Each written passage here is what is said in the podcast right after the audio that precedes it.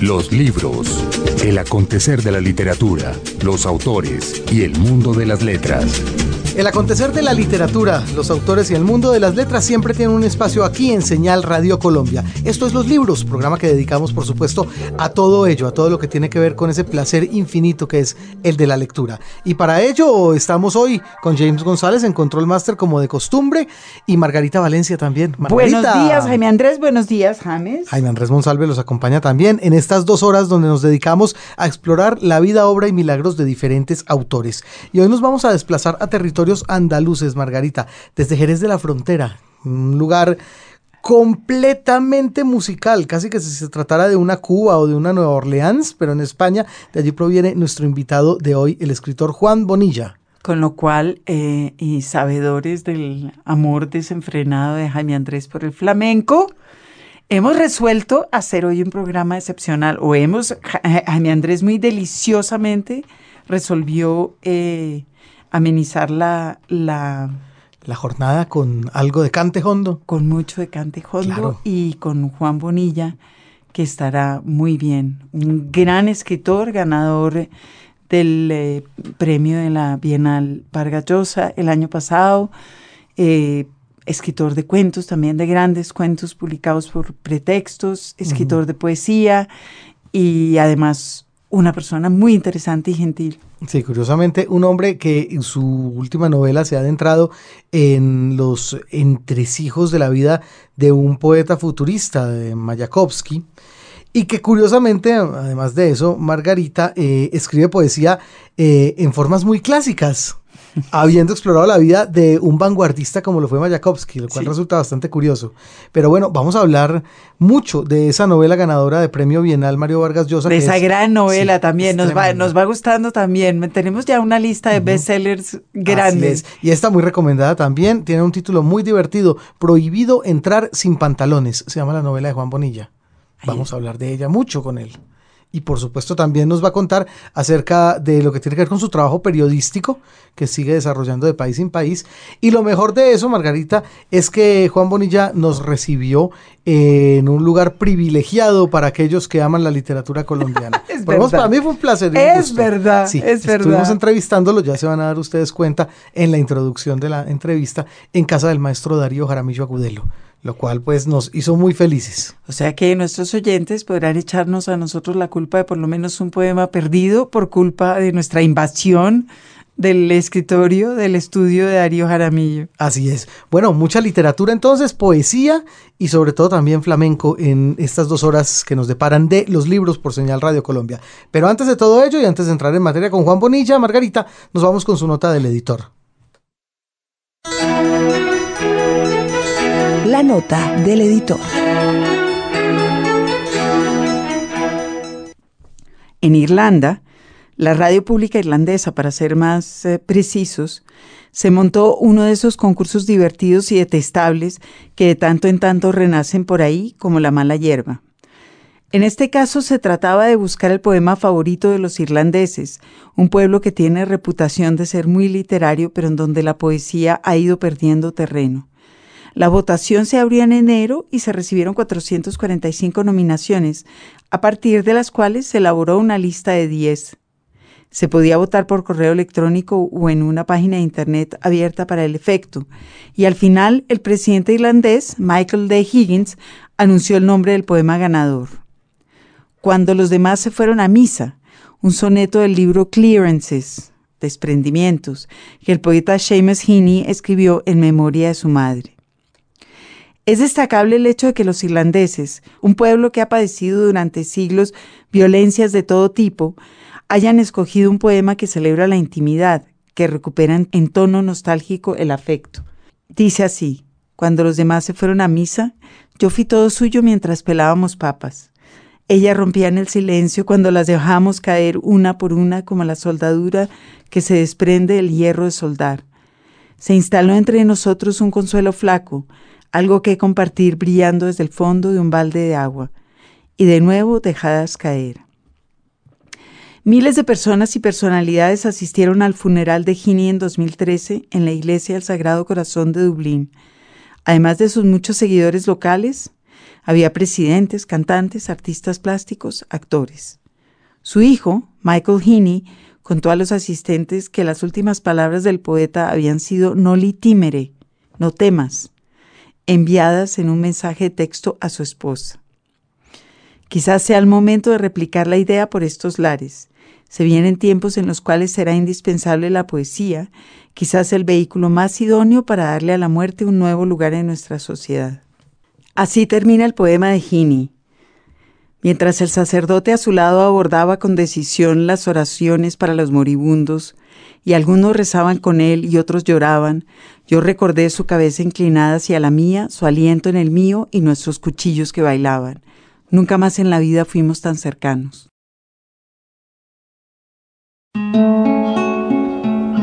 Un libro, un autor. Los libros desde el domicilio del maestro Darío Jaramillo Agudelo, Margarita nos prestó su estudio. Con la condición de que yo no me riera. Por eso nos cerró la puerta, para no despertarlo. Sí, ahí está. Está tenemos aquí un estudio muy elegante armado en el estudio de, del, poeta Darío Jaramillo, así que nos va a tener que salir inspiradísimo este programa. La gente querrá ver fotos, las ponemos en un ratito. Sí, por ahora les recordamos, estamos hoy con nuestro invitado, el escritor andaluz Juan Bonilla. A veces vale más la pena cuando se trata de unas regiones tan puntuales decir la región en lugar del país. En lugar de decir el, el escritor español, decimos directamente el escritor andaluz, porque pueden ser incluso cosas diferentes. ¿O no, Juan? Bienvenido a los libros por Señal Radio Colombia. Muchas gracias por estar con nosotros. Muchas gracias a, vosotros y especialmente, bueno, gracias también a Darío por el préstamo de, este estudio. Y, también gracias por llamarme escritor andaluz, me gusta mm. mucho, me, me, gusta mucho eso de ser escritor andaluz. Claro, viene usted de una región absolutamente musical. Además, Jerez de la Frontera, que es pues prácticamente el, el, epicentro de toda la movida flamenca, históricamente hablando, lo de 150 años para acá. Claro.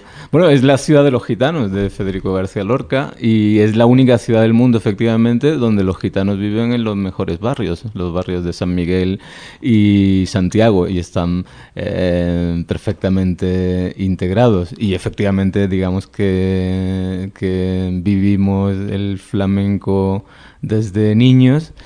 Incluso que lo vivimos, eh, digamos, con un aire excesivamente purista y que todas las nuevas formas del flamenco cuestan, cuestan más de entrar precisamente porque venimos, bueno, de una tradición larguísima donde están pues todos los grandes, desde agujetas a terremotos, todos todos los grandes del flamenco, Margarita. Y bueno, eh, eso tuvo que haberlo influenciado en algún momento determinado en su literatura. De hecho, uno de sus libros eh, transcurre durante una Semana Santa tradicional jerezana. Y ahí estamos hablando pues del momento en que se escuchan las célebres saetas flamencas, las bandas de cornetas y, redoblantes, etcétera. ¿Qué tanto influyó esa cultura tan cerradamente gitana en, en una manera de escribir, una manera de narrar? Me, resulta complicado hurgar en, en, qué influencia habrá podido tener eso en mi manera de escribir. Yo creo que lo que sí es cierto y que es también muy andaluz, ¿no? Es esta cosa de vivir en, en la calle prácticamente todo el día, esto de tener 340 días de sol eh, al año, eh, digamos que lleva aparejado cierto gusto por la, por la sensualidad, ¿no? por, eh, por la música, ¿no? De, de, la, de, la, palabra también, ¿no? por buscar esa, esa especie de, en, en, el discurso narrativo que, que, además de contar cosas se cante. ¿no? y yo supongo que eso sí viene de, precisamente de, de ese aire flamenco. Pero tradicionalmente además se ha dicho que el, español andaluz, el, me refiero a la lengua, es el más afín al, americano y al español que se habla en la costa. Usted viene ahora de Cartagena y ahora está en Bogotá. ¿Le ha parecido, le suena eh, conocido o le suena completamente extraño el español eh, que se habla en esta región? No, no, me, suena muy, muy cercano, me suena hermano. Tan hermano a veces que hay algunas expresiones eh, que cuando, cuando me la suelta un colombiano eh, me pregunta si la entiendo Eh, y no solo la entiendo si es que vienen de, de Andalucía, quiero decir que no, no, no, es que sean expresiones de aquí, sino expresiones que llegaron aquí de, de Andalucía, ¿no? Eh, por ejemplo, hartísimo. Eh, ¿no? Eh, es una expresión nuestra, nosotros lo, lo, lo decimos eh, continuamente y ot otras muchas, ¿no? Y efectivamente es, me siento mucho más cercano de, este español que al, al, español que se habla en la meseta, por ejemplo, o el español que se habla en Galicia o el que se habla en el, en el País Vasco, ¿no? Claro totalmente diferente, tiene que serlo.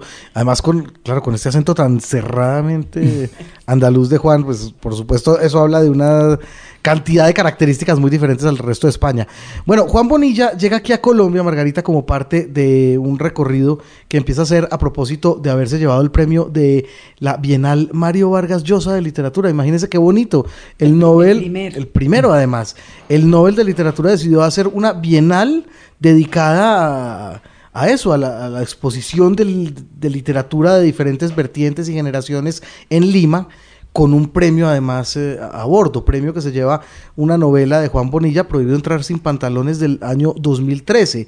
¿En qué circunstancias, eh, Juan, eh, se entera usted de, de, la Bienal o es invitado a la misma y qué tal esa experiencia de estar alrededor de una muestra literaria pues con semejante cabeza como la de Mario Vargas Llosa? Bueno, es, es una historia que em, empieza, mm, digamos, a finales de 2013, cuando mi editorial, Seix Barral, eh, decide eh, presentar al Premio Bienal Mario Vargas Llosa todas las novelas que ha publicado en los dos últimos años. A mí me parece muy bonito que no, que no es frecuente en la literatura en español que los premios sean a obras publicadas y no obras inéditas. Es como un reconocimiento que le devuelve la vida a un libro uh, ya, ya publicado, ¿no? Uh, y bueno, pues nada, pues la editorial presentó la novela al premio, pues como otras muchas editoriales, finalmente fueron casi 400 novelas las que se, eh, se presentaron, publicadas en 2012 y 2013. Y obviamente yo ni soñaba con estar entre los, los, finalistas, ¿no? Entonces a mí cuando me llaman para decirme eh, que soy finalista del premio, ya eso en sí era casi un premio, ¿no? Ya era una manera de resucitar una novela que quieras que no llevaba un año en la calle y en España uno de los grandes peligros, digamos, para la literatura es que los libros duran muy poco en las librerías. Dura un mes, cada novedad dura un mes y ya entonces, eh, solo el hecho de estar de finalista era una manera de, de, resucitar la novela. ¿Qué le había pasado a esa novela en España? Había sido bien recibida, con buenas reseñas, y, pero, pero poco más. Quiero decir, no había causado el menor ruido, no había aparecido en ninguna lista de los libros destacados de fin de año, no, no había pasado prácticamente nada, ¿no? salvo las seis, siete reseñas de rigor, eh, poco, poco más, ¿no?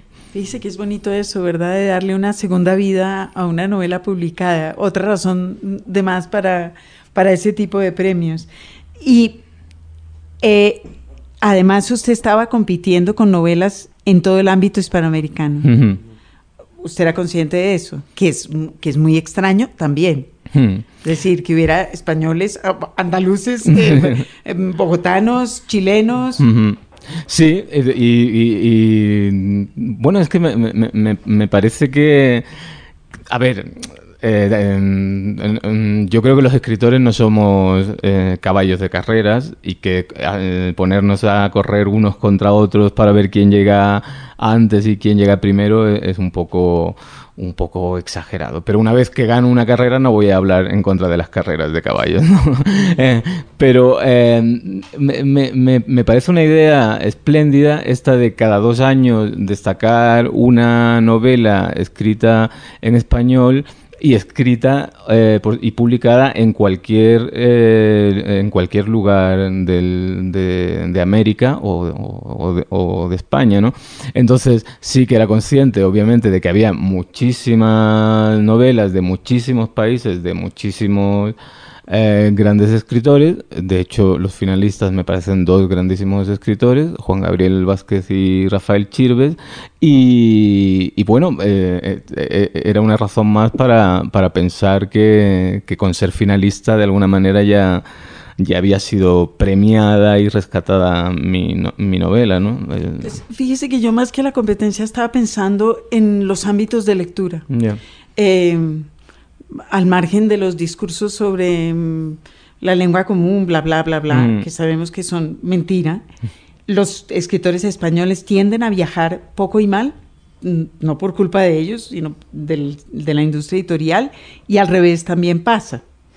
Eh, yo, yo creo que era la, primera vez que usted venía a, venía a América eh, eh, el año pasado. No. No, he venido ¿A Colombia?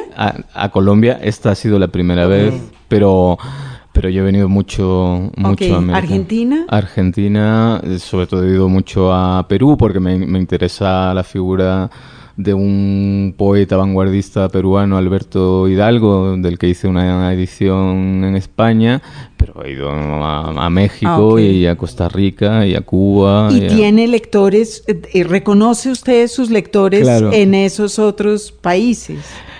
Bueno, he venido a América, pero, pero no he venido tantas veces como, como escritor. He venido a, hacer otras cosas como, periodista o, porque sí, o porque me, me, apetecía, ¿no?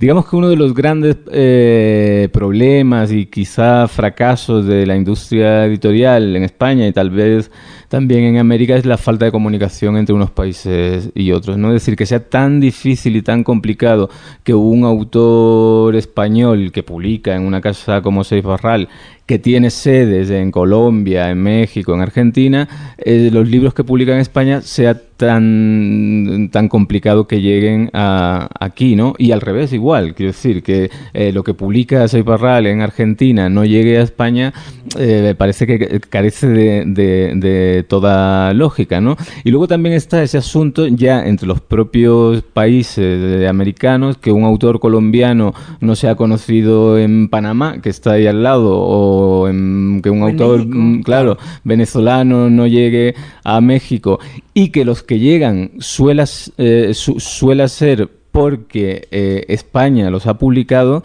eh, mm, da que pensar, ¿no? De ese papel de España todavía como espejo reflector, donde si una, novela de un autor colombiano tiene cierta pegada y cierto éxito en España, entonces sí se publica en México y en, en Argentina.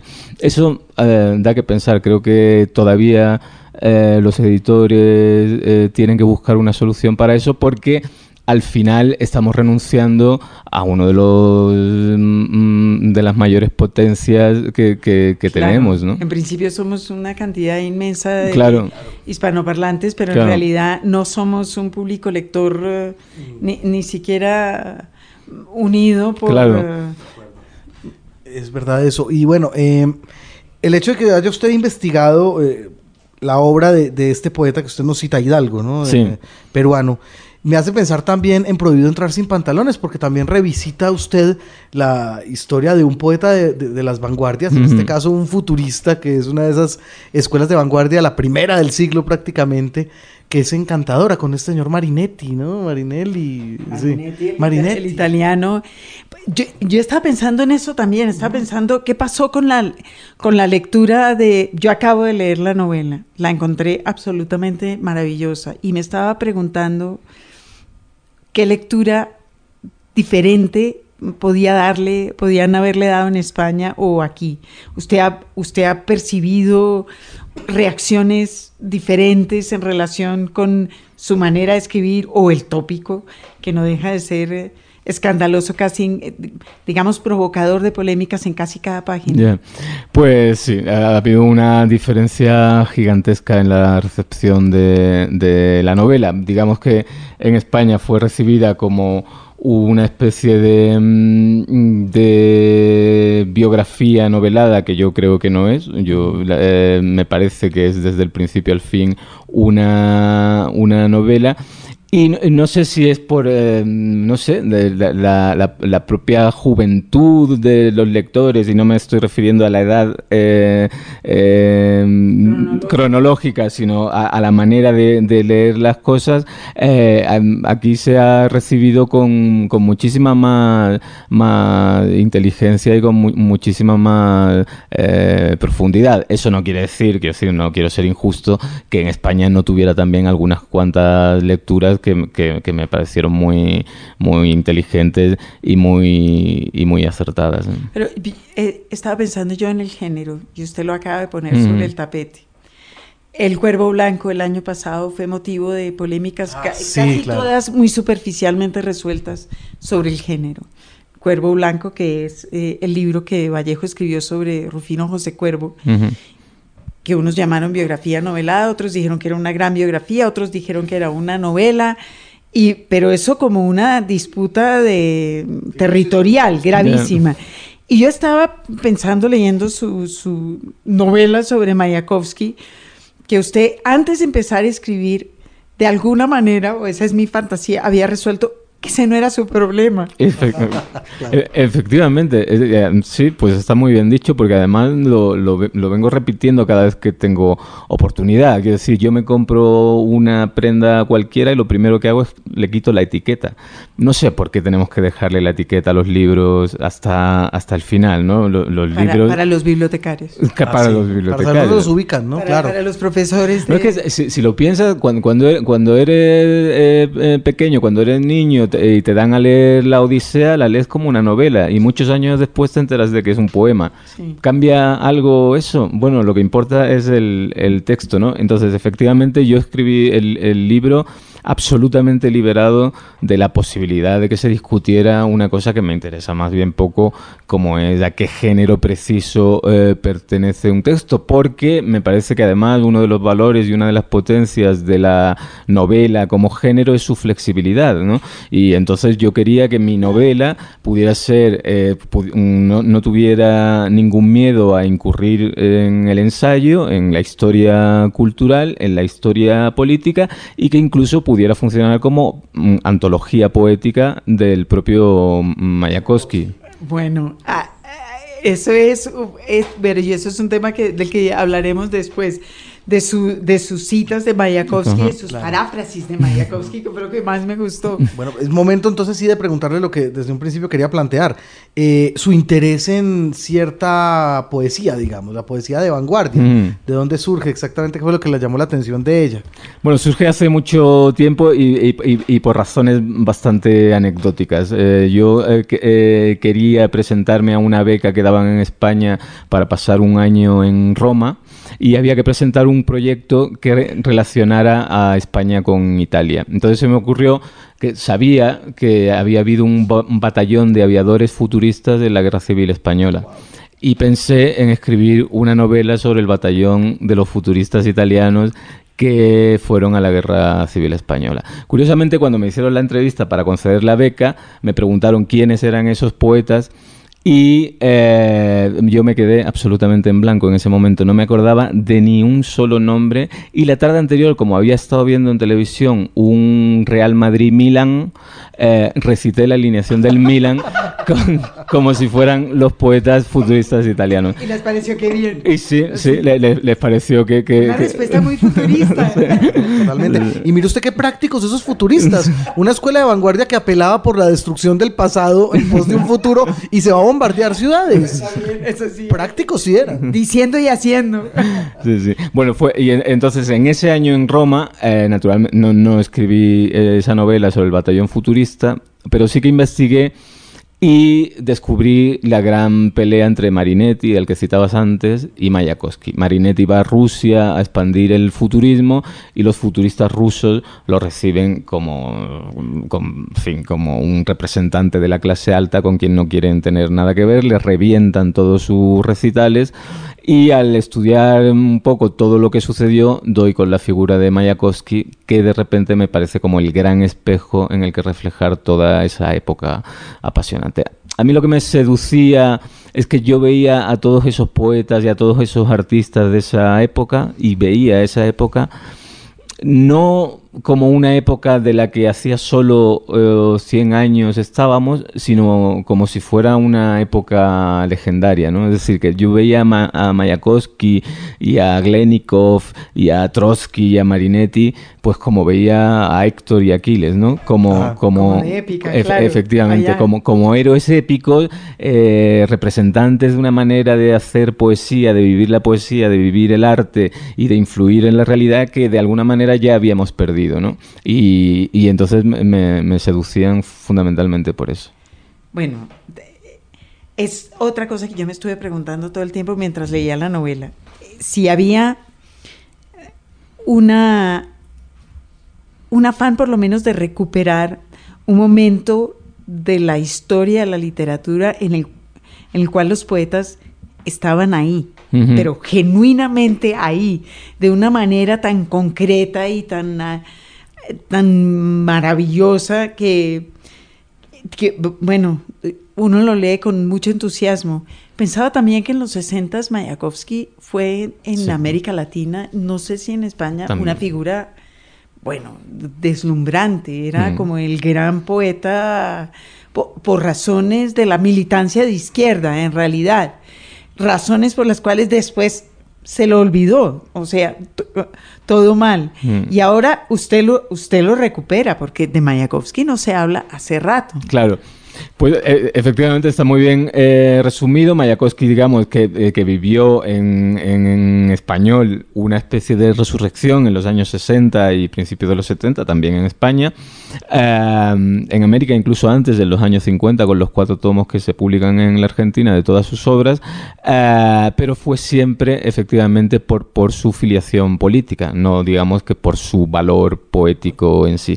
Curiosamente, siendo Mayakovsky un poeta político, eh, sin duda, a partir de la revolución bolchevique, es que a mí me parece que los grandes poemas políticos de Mayakovsky son los primeros, son aquellos que no hablan de política, son aquellos que hablan de cómo cambiar la vida, cómo cambiar las relaciones amorosas, cómo eh, abatir de alguna manera la idea de un Dios impuesto desde arriba esos son los grandes poemas políticos de Mayakovsky. Cuando se pone a cantar eh, lo buenos que son los tractores soviéticos, lo bueno que es Lenin, tal, es un mero propagandista, ¿no? No digo que la propaganda en sí no pueda ser arte. La Eneida. Porque además él creía que sí. Claro, pero, pero bueno, es, verdad. Es que, la Eneida de Virgilio es propaganda y el, Guernica de Picasso es propaganda y son obras maestras. Y propaganda por el Estado, eh, además. efectivamente, para la construcción de una conciencia nacional. Pero esto mm, eh, Mayakovsky no lo hace bien por porque, porque, es, porque es un poeta desobediente siempre, ¿no? Entonces no, no sabe hacer lo que le mandan Lenin o Trotsky. Sin embargo, cuando escucha su propia voz y mira alrededor y cree que hay que cambiar la realidad, ahí sí que me parece un gran poeta y ese es el Mayakovsky que, que a mí me apetecía mm, descubrir y, y rescatar, ¿no? Los libros, la literatura se oye.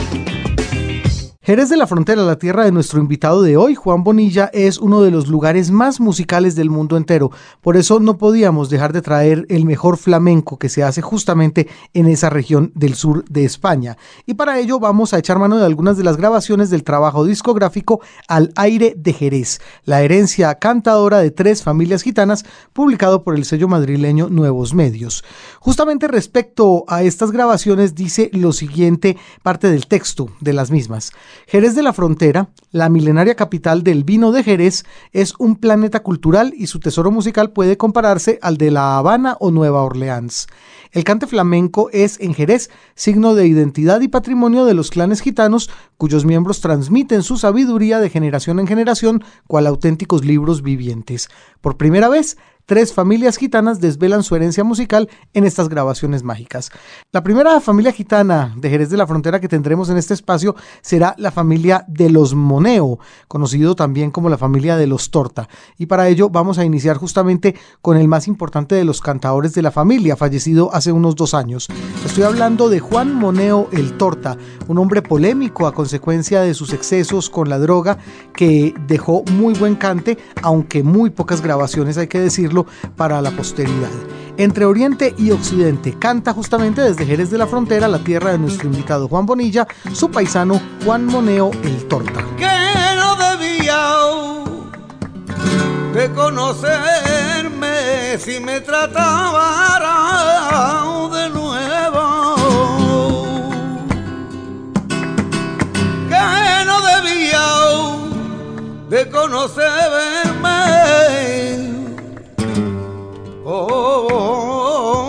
Por caso y distinto genio y otra forma eh, produce más cariñoso oh, y más bueno.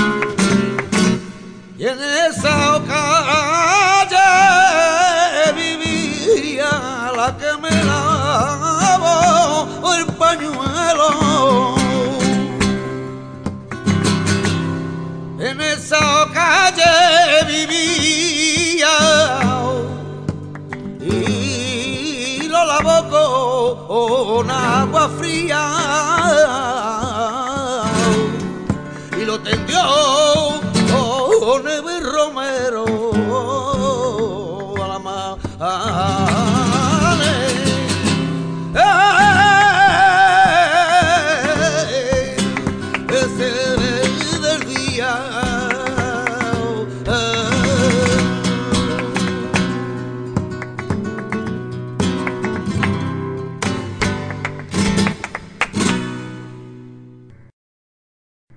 libros. Señal Radio Colombia. Un libro, un autor. Continuamos en esta emisión de los libros con la entrevista que nos concediera el escritor andaluz Juan Bonilla, autor de la novela Prohibido entrar sin pantalones. Usted lo que está planteando aquí es la figura de un poeta, Mayakovsky en este caso, pero de un poeta que está profundamente involucrado en la vida política de su país y que lo sabe. Es decir, no espera a que la academia diga, Bonilla aquí expresa no sé qué, no sé qué, ¿no? Sino que cree que su hacer cotidiano tiene que ver. Eso se acabó. Después de Mayakovsky yo me puse a pensar, ya los poetas los... se los encerraron en, sus eh, eh, lugares de escritura. Y ahora de pronto un poquito empiezan a salir a la calle otra vez con los festivales, por ejemplo, en otros ámbitos más, más suaves, digamos, más eh, menos hostiles, menos duros. Eh, ¿Y usted tenía eso en la cabeza cuando empezó a escribir esta, esta novela? Un poco eso de vamos a volver a tomarnos la realidad. Bueno, un, poco sí, quiero decir, hay, una especie de, nostalgia de la figura del, poeta como, digamos, un actor importante de, la realidad que, vive, ¿no? Y el, el el, futurismo eh, trata de, mm, fundamentalmente de eso, es decir, ellos se encuentran con un tipo de poesía eh, blanda, melancólica, eh, que se lee en salones de la alta burguesía, con pastitas de té, el piano en la pared, y dicen, no, la poesía está en los billares, está en las fábricas, está en los cabarets, y la poesía hay que sacarla a la calle. Entonces deciden que en vez de imprimir libros de poemas, lo que tienen que hacer es carteles para llenar la, gran ciudad de poemas. Es decir, eh, ya que eh, la gente no viene a la poesía, le voy a llevar la poesía a la gente.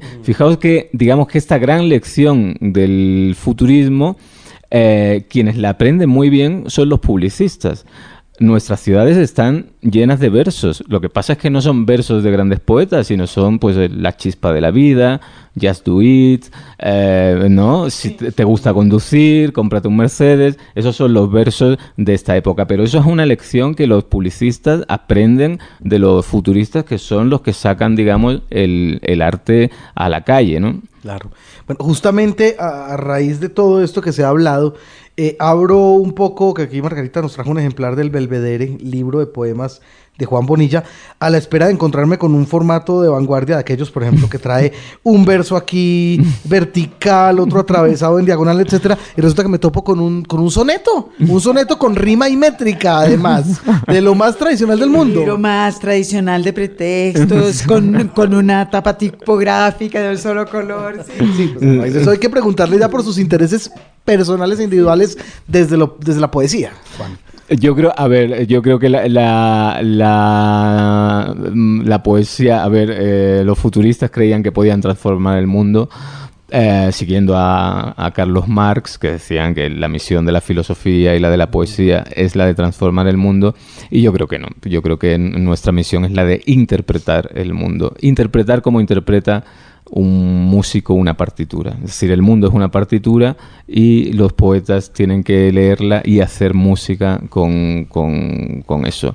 Y entonces yo efectivamente cuando escribo poemas soy poco futurista. La interpretación, pero aquí hay una novela que, que, que un poquito lo desdice, porque será sobre Mayakovsky, pero la escribió usted. Sí.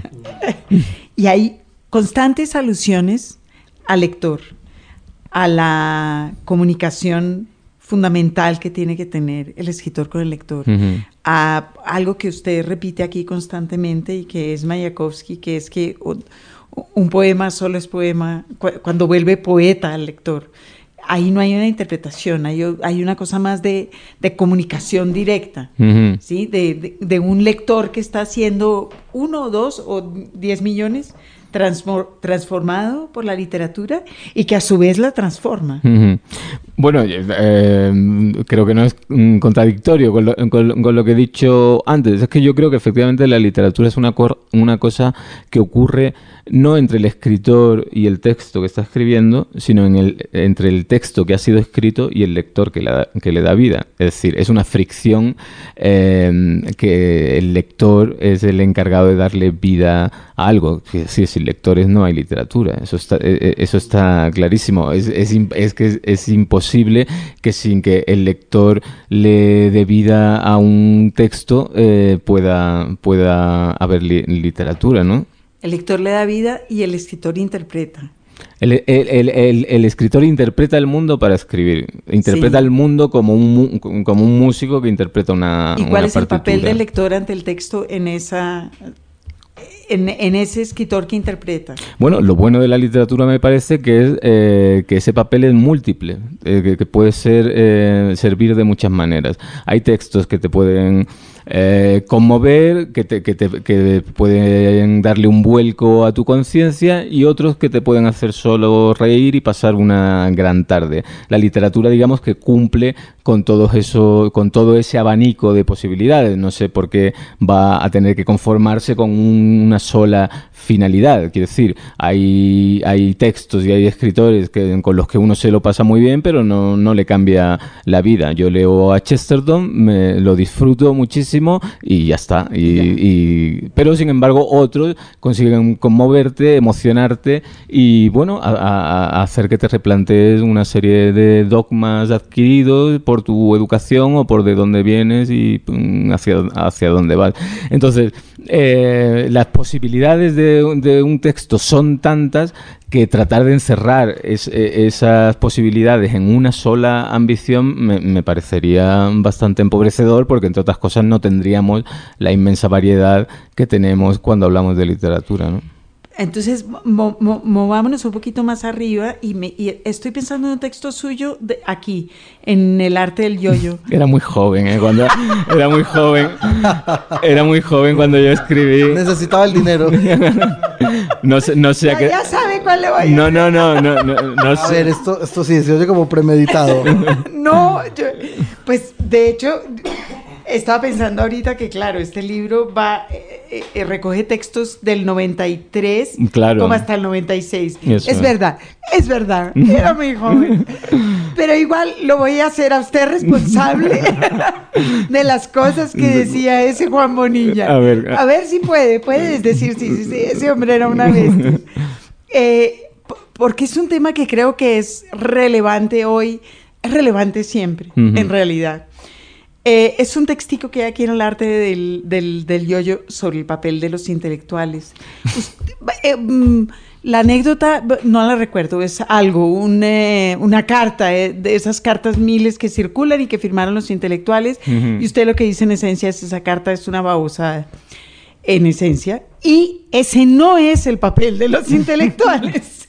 El papel de los intelectuales en- es conmover la conciencia del lector, no, o conmoverlo emocionalmente, pero esencialmente conmover la conciencia del lector, con lo cual, por supuesto, está muy eh, amarrado usted, eh, o ese Juan Bonilla, a Mayakovsky. Pues nada, eh, eh, de- descubro tantos años después que, que sigo estando de acuerdo con el con el, con el joven que fui. Es curioso porque, eh, claro, yo, yo puedo dar mi opinión sobre el joven que escribió ese libro a los 26, 27 años. eh, pero él no puede dar su opinión sobre el que soy yo ahora, que No. segura- seguramente no, no, no, no le gustaría eh, mucho. Pero en particular en el, en el caso del papel de los intelectuales es que yo creo que es verdad. Es que si además miramos la historia cultural mm, de los últimos dos siglos, a ver, la- la- en realidad la labor de los intelectuales siempre tiene que ver con, con la política. Que si los primeros ministros del siglo XIX, todos ellos eran intelectuales. Que ahora nuestros primeros ministros no sean intelectuales eh, no quiere decir nada. Es decir, Rajoy no es un intelectual, ni, ni muchísimo menos, ni Tony Blair lo fue, ni David Cameron lo es, ni François Hollande eh, lo es. Pero Winston Churchill sí lo fue y en España Alcalá Galiano era un gran intelectual. Es decir, los intelectuales estaban siempre en política. A mí lo que me apetecía era discutir la figura del intelectual creador, creativo, eh, Sí. artista, ¿no? Y efectivamente yo creo que la misión de, esa figura sigue siendo la de la de bueno lo que decía ahí la de conmover porque si no esas cartitas que circulan firmadas por intelectuales se convierten en una especie como creo que dice el artículo de papel higiénico no es decir el, el- Eso es el- lo más bonito. ¿Cuál es el papel de los intelectuales en la sociedad? Papel higiénico.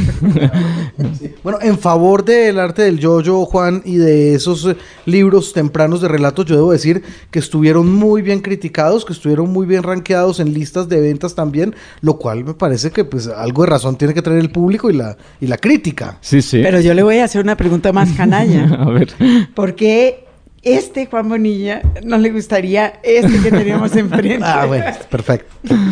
Eh, bueno, no- no- la, la- la verdad es que yo, yo solo me he metido en, en la trampa, pero eh, no sé, era aquel, aquel tipo de veintitantos o, o, o treinta años, yo que, mm, es que no, no, no sabría qué decirte, Eh, no sabría cómo, cómo, cómo juzgarme, pero bueno, si me, si me Pero juzgara... le voy a hacer otra pregunta peor para ver, más fácil.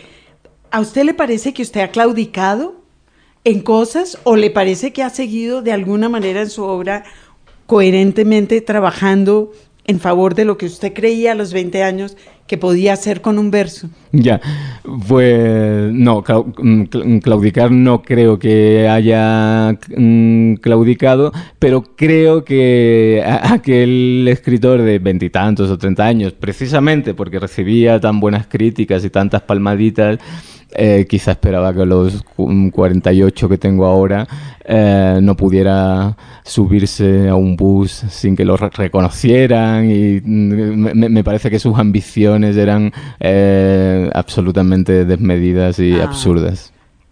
Bien, o sea que está no, bien. no, no, no. Él estará desencantado, pero a nosotros nos gusta más así. y es otro tema que usted aborda aquí en, en Prohibido entrar sin pantalones. La, el reconocimiento y la fama, como también una camisa de fuerza brutales que pueden acabar con, con las posibilidades de un escritor. Eh, eh, ¿Es así en su caso? ¿Fue así el caso de Mayakovsky? Bueno, empezando por lo importante, que es Mayakovsky, eh, sin duda fue, fue así. Para, él era un, narcisismo, un narcisista enfermizo y efectivamente digamos que su Era, debate... era un narcisista, punto. Era un narcisista maravilloso, de hecho. Sí, sí. Claro. Sí, sí.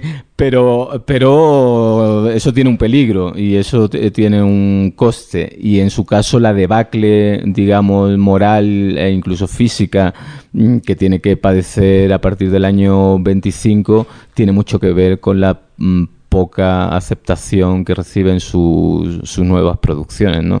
Digamos que él siente como una gran pérdida, la pérdida del vigor de la juventud, el- y, y- y seguramente por eso decide cancelar todo el, el futuro y cancelar su obra y borrarse antes de, de pasar a peores, ¿no? Esto para nuestros oyentes a los 35. Ujú. Digamos, él empieza a sentir el peso de la juventud a los 35. ¿No? Y, em, y, y- y bueno, eh, en, en cuanto a, Es que yo creo que eh, todo esto tiene que ver con una pregunta fundamental que, los, que el escritor, el poeta, el artista tiene que hacerse y es definir qué es para él el éxito, ¿no? Entonces, como yo ah, en un momento dado mm, me pareció que el éxito era mm, dedicarte a lo que te gustaba y, y estar en tu casa tranquilo y leyendo y escribir sin presiones y que pasen 10 años entre una novela y la siguiente y no pase nada, pues me considero realmente un autor de, de éxito. Entonces, eh, Mayakovsky no, no era así, él sí necesitaba de veras el, el aplauso y la admiración constante y, y- y eso le supuso una bancarrota vaya, moral. Pero porque Mayakovsky no era un tipo que tuviera, primero no tenía una formación muy sólida, no, Ujú. no podría jamás haberse refugiado en los libros, ¿verdad? Es, efectivamente, él no era un gran, un gran lector, de hecho, y, y, eh, se inventaba las lecturas. ¿no? Eh, él, eh, un episodio muy famoso, él estaba muy obsesionado con la inmortalidad, ¿no? Eh, detestaba la mera idea de que tenía que morirse, y cuando sale la teoría de la relatividad de Einstein, él cree que lo que dice Einstein es que ya podemos ser inmortales, porque se puede viajar en el tiempo y, y contrata a varios físicos para que le expliquen eh, de qué manera vamos a ser inmortales. Cuando los físicos le dicen que Einstein no dice en ningún momento nada de lo que él ha creído leer, pues los desmiente eh, eh, inmediatamente porque él in- inventaba su- sus propias lecturas. Efectivamente no era un buen lector cuando le daban a leer inevitablemente los textos teóricos de, de Lenin o de Trotsky se le dormían las piernas, era incapaz de terminar ninguno de... Y entonces, eh, sí, no, no- no tenía una, una formación sólida. Era un hombre muy, muy intuitivo. Creo que tenía e- ese talento excepcional que se da algunas veces en la poesía y en la literatura de eh, personas que no, que, que no necesitan ser grandes lectores para, para, sin embargo, tener un gran oído, una gran visión y saber dónde, dónde están las voces nuevas. ¿no? Bueno, eh, está claro que usted, con su vocación además periodística, Juan, eh, y, viendo además el corpus del libro, pues que hay una investigación atrás bien importante. Acerca de su labor periodística, pues hay que preguntárselo también, Margarita, lo, lo haremos más adelante, pero primero que todo queríamos averiguar un poco en torno a las fuentes consultadas para escribir básicamente esta novela y a todo lo que investigó para poder dar con el personaje de Mayakovsky. Bueno, una de las grandes fortunas para escribir esta novela es que los propios futuristas eh, y, y los contemporáneos de los futuristas no dejaron mucho, mucho, mm, mucha memoria y, y- y mucho texto escrito, ¿no? Es bastante sorprendente que la propia aventura de las vanguardias no hubiera muchas novelas contando esas aventuras de las vanguardias porque estaban de- Estaban haciendo Claro, cosas. claro, es- estaban efectivamente demasiado dedicados a hacer cosas y a vivir la, la vida. Entonces, eh, inevitablemente me remití a las memorias de algunos de estos eh, vanguardistas, a los textos de Trotsky, que son muy importantes, eh, y luego a, las historias, digamos, canónicas y oficiales del formalismo ruso o del, del futurismo ruso, y fundamentalmente, digamos, que la, la fuente esencial de la novela son las propias obras de Mayakovsky y su importantísimo epistolario con Lili Brick. Cuatro tomos salió en Argentina, Sí. los cuatro tomos que atraviesan este libro, co- como la, el Via Crucis del pobre Mayakovsky, que ahora sí, ahora no, le van a publicar los cuatro tomos. Son cuatro tomos, diez años, diez años de, de producción, es un jurgo.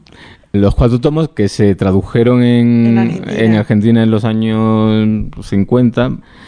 Y esos cuatro tomos, digamos que no, no recogen toda la obra de Mayakovsky porque en ruso son eh, 12 tomos, ¿no? Eh, su producción es muy larga porque además en ruso se llegaron a publicar una, una de las partes de su obra que él más quería y que mm, un poco de- mm, ha dejado de tener sentido con el tiempo, que son los eslóganes que escribía para grandes almacenes, los eslóganes que escribía para el gobierno de Lenin y entre ellos, bueno, al- alguno muy hermoso, ¿no? Por ejemplo, a mí me gusta mucho un eslogan que escribió para unos grandes almacenes eh, que decía, aquí puede comprar un sol para sus noches, bombillas, no sé qué, en grandes almacenes, ¿no? Para vender una bombilla, referirse al sol de la medianoche, eh, era, era un acierto. Bueno, pues, eh, y también hizo mucha labor periodística, hizo muchos poemas para niños, es decir, que la, la obra de Mayakovsky es, es muy, muy inmensa. Sí, pues eh, bueno, y aquí también entramos a hablar de otras categorías. Tú que haber usted estudiado eh, una, una Rusia, una Unión Soviética y unos países europeos en unas circunstancias muy particulares también, 80 años eh, atrás en el tiempo, incluso un poco más. Diez días que estremecieron al mundo. Diez días, el gran reportaje de John Red. Eh, me interesaba mucho como un gran sueño. Eh, que porque ahora, claro, podemos juzgar la revolución bolchevique eh, porque tenemos mucha información y porque solemos juzgar los acontecimientos históricos dependiendo de lo que hayan deparado, lo cual me parece injusto porque es como juzgar a Jesucristo por la Santa Inquisición. Eh, ¿no? Es decir, hay una relación obvia de causa-efecto, pero no es lo mismo. Entonces, no es lo mismo, digamos, el estallido de la revolución bolchevique, de los 10 días que conmovieron al mundo, y de esa llamarada de esperanza que no se puede negar que se expandió por el planeta entero como una especie de énfasis de que las cosas podían cambiar. Curiosamente, tardó muy poco tiempo en gangrenarse, en convertirse en una gran victoria de la burocracia sobre todo lo demás, en repetir eh, punto por punto, eh, digamos, la estructura del antiguo régimen, lo que pasa es que cambiando eh, a aristócratas por burócratas y eso condujo al, yo creo que la- al mayor crimen del siglo XX, que es capitaneado por un señor eh, llamado Stalin. ¿no? Digamos que eh, esa llamada de esperanza que trae toda revolución vuelve a repetir eh, otras revoluciones y que finalmente aprendemos que toda revolución acaba con un Napoleón. Es decir, la revolución francesa acaba con un Napoleón y la revolución bolchevique, que es una especie de gran llamarada de esperanza, acaba con otro Napoleón mm, como, como Stalin. ¿no? Entonces me interesaba justo ese momento en el que sí que eh, no es eh, ninguna tontería ilusionarse con que las cosas pueden cambiar. Y luego ver cómo efectivamente las cosas mm, conducen hacia la pesadilla de la dictadura. Pe- Pero, pero algunas cosas cambian. Me, me, me gusta mucho que usted cite insistentemente eso de la llamada de esperanza, porque me parece que es una seña generacional. La generación inmediatamente anterior a usted y casi que ni siquiera generación, eh, la gente de mi edad, tiene que lucir un in- inmenso desencanto. Ah, es lo que toca, es lo políticamente correcto. Ay, qué horror, cómo la embarraron, qué mal. Entonces ahora ya estamos en esto y esto es lo que es. No podemos hacer nada, es como si ya. Eh, hay una intención suya expresa en, en decir, pues no, es decir, el- la ilusión y la esperanza son fundamentales para la creación, entre otras. ¿O para el, para el acontecer político? Yo, yo, creo que, que, sí, que está claro y que en la, en la novela hay una clara apuesta por cantar de alguna manera pues por repetirlo otra vez, es, esa chispa, ¿no? De decir, no, no, se, puede cambiar. Que, que, luego las cosas se torcieran no quiere decir que la próxima vez se nos tengan que torcer otra vez, aunque la historia nos diga que lo más normal es que se tuerzan, pero la propia pérdida de conciencia de que efectivamente es nuestra responsabilidad cambiar las cosas, eso sí que me parecería una, una gran derrota, ¿no? Porque finalmente yo creo que lo que los ciudadanos no pueden hacer, sean escritores o sean lo que quieran, es eh, perder su responsabilidad de ciudadanos. Es decir, eh, todo lo que nos acontezca... El desencanto es ceder la claro, responsabilidad, efectivamente, efectivamente, el desencanto es la gran derrota porque, es, bueno, me da igual 8 que 80. Esto está montado así y yo no puedo hacer nada. Y eso sí que me parece eh, una gran derrota. Entonces yo soy un gran partidario de exigir responsabilidades de todo lo que nos pasa a nosotros mismos, porque finalmente quien tengamos como autoridad competente es un espejo nuestro. Y si los italianos decidieron que quien los representaba era Berlusconi en un momento dado, la culpa es de los italianos. Y si en la costa Mm, del, Sol española durante muchas décadas ha habido auténticos ladrones que ahora están en la cárcel, en las alcaldías y en los puestos de autoridad, es culpa de la ciudadanía que los puso ahí. Es decir, no estoy a favor de echar eh, favores fuera y por supuesto no estoy para nada a favor del desencanto y de aceptar todo lo que te venga porque dices es que las cosas están montadas así.